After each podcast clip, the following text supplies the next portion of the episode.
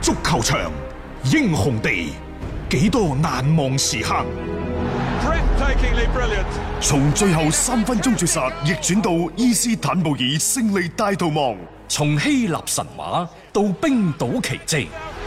從童話變成現實，從英雄變成傳奇。最偉大嘅球員，最不可思議嘅入球， Extraordinary entertainment. 勝敗之間只有一線。神奇之處，魅力所在，只可意會，更可言傳。足球新勢力，翻翻嚟係第二 part 嘅足球新勢力，我哋嘅話題繼續關注翻喺英超聯賽方面嚇，領頭羊嘅利物浦就將會喺大部隊嘅時間廿三點啊，北京時間嚇係，就會作客對住水晶宮。咁啊，而家利物浦呢，前十二場嘅賽事十一勝一平，唯一和嗰場呢，其實就係和曼聯嘅啫。係大家要留意喎，佢呢十一場勝利當中，佢 Big Six 嘅球隊全部對晒㗎啦啊，打晒嗯無論啦主客場全部贏晒，即係話冇喺對一啲中下游嘅球隊，佢保持強勢；對於一啲主要嘅奪冠嘅競爭對手，嗯佢亦都係碾壓對手。所以呢隊利物浦呢，之穩定啊！呢個亦都係過去呢幾個賽季以嚟呢，我哋見到一隊好難以破解嘅球隊。因為佢可能場面嗰度唔一定佔到優勢，喺某種程度上呢，可能佢仲俾對手呢攻到 bling bling。咁啊，但係呢，佢係往往喺力抗對手狂風驟雨般嘅進攻之後呢，佢會係好快地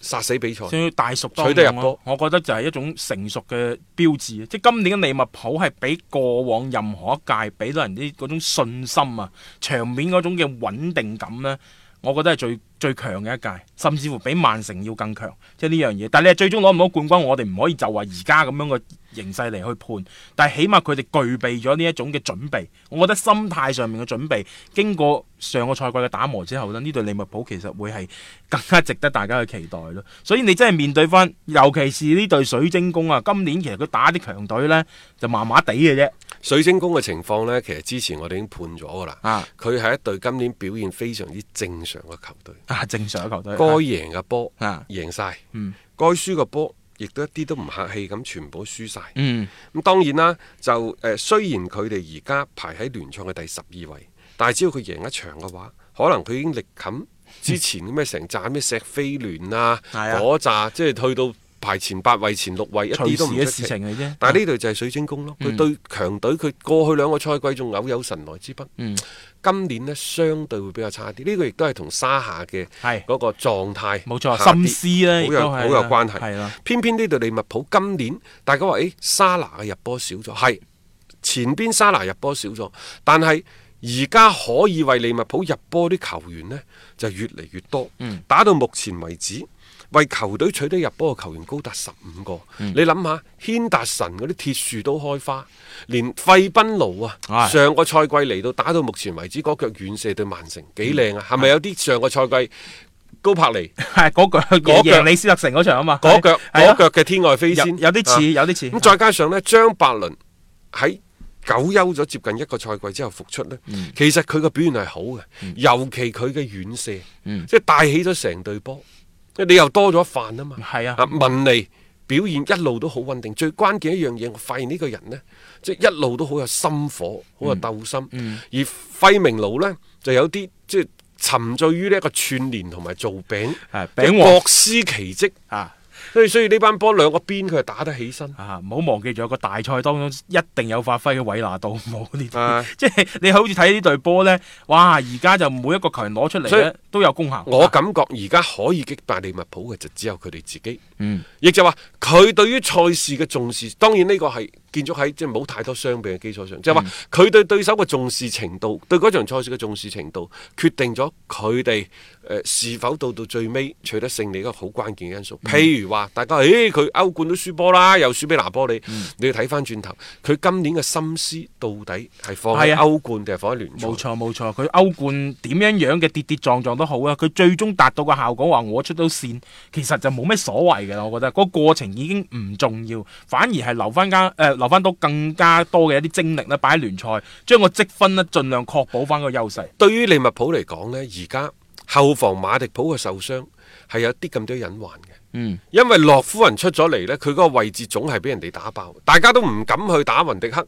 相反，偏偏多次挑戰馬迪普，嗯而傷愈復出嘅高美斯呢，似乎揾唔翻上個賽季嘅神奇。但係如果佢上翻嚟呢，其實上個賽季，尤其賽季初，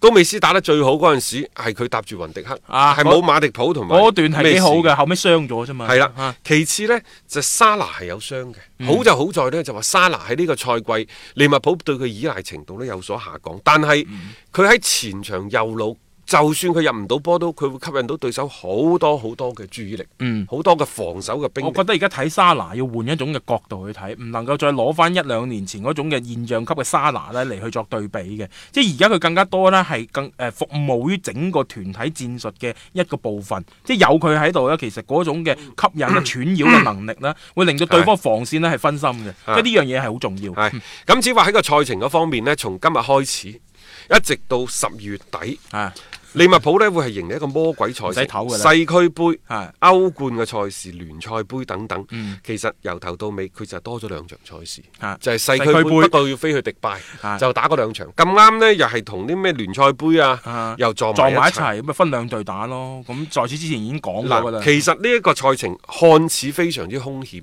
但係我相信利物浦喺呢個其中有所取捨。譬如話世俱杯同埋聯賽杯，佢就一定會有取捨嘅，因為係兩個賽程會撞。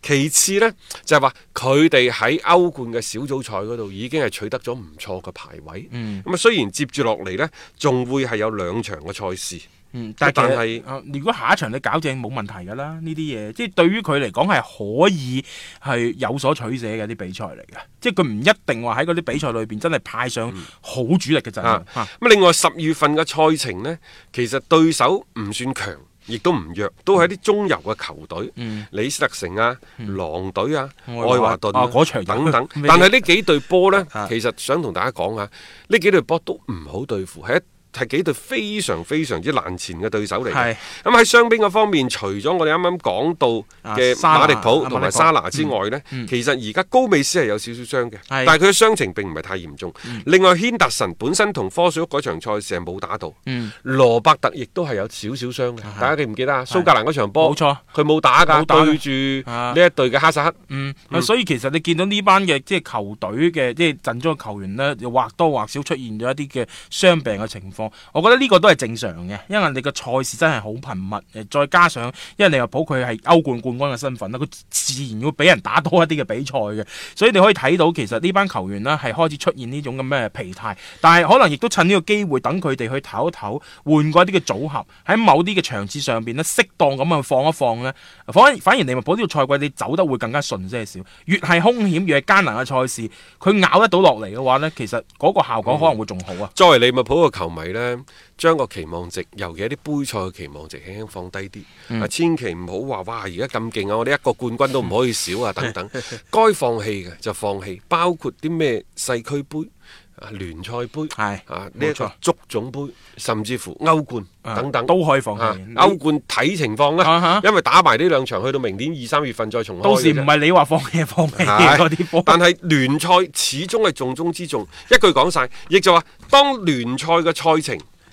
同其他嘅杯賽有所衝突嘅時候，一定係要聯賽為主。係因因為一掃卅年之癢。三十年之內，起碼佢攞過兩次歐冠嘅冠軍啦。但係三年以嚟，從嚟都未攞過英格蘭頂級足球聯賽冠軍。九二九三賽季以嚟嘅英超聯賽冠軍冇佢哋份。冇份到而家嚇，係、時候都應該坐翻上呢個王座上面吧。嗯我都覺得、即係積積埋埋成三十年爆一次，唉、好正常啫呢樣嘢，即係並唔係話真係側住嗯係嗯啊利物浦呢一邊咁講啊嚇。所以嗱，今晚呢場波就係佢哋今年衝擊冠軍嘅又係一步啊啊！呢場波呢，其實因為水晶宮嘅關係。啊，我倒係覺得咧，利物浦贏波嘅機會仲係好大嘅。嗯嗯但係贏幾多隻咁就係另當別論啦。但係全取三分嘅機率，呃起碼超過七成我。怕佢攰啫，就係呢樣嘢，並唔係話留力歐冠啊，我嗯唔係諗呢樣嘢嘅。大家睇睇今晚利物浦佢哋嘅一個演出啊！有觀點，有角度，足球新勢力。一個為足彩愛好者度身訂造嘅全新資訊平台北單體育，經已全面上線。北單體育擁有基於北京單場賽事作出全面評估嘅優秀團隊，雲集張達斌、陳奕明、鐘毅、李漢強、呂建軍等大咖，為你帶嚟更專業嘅賽前預測分析以及賽後總結報告。北單體育無需註冊，一鍵辦理。想避免足彩市場起起伏伏，快啲嚟微信搜索公眾號北單體育。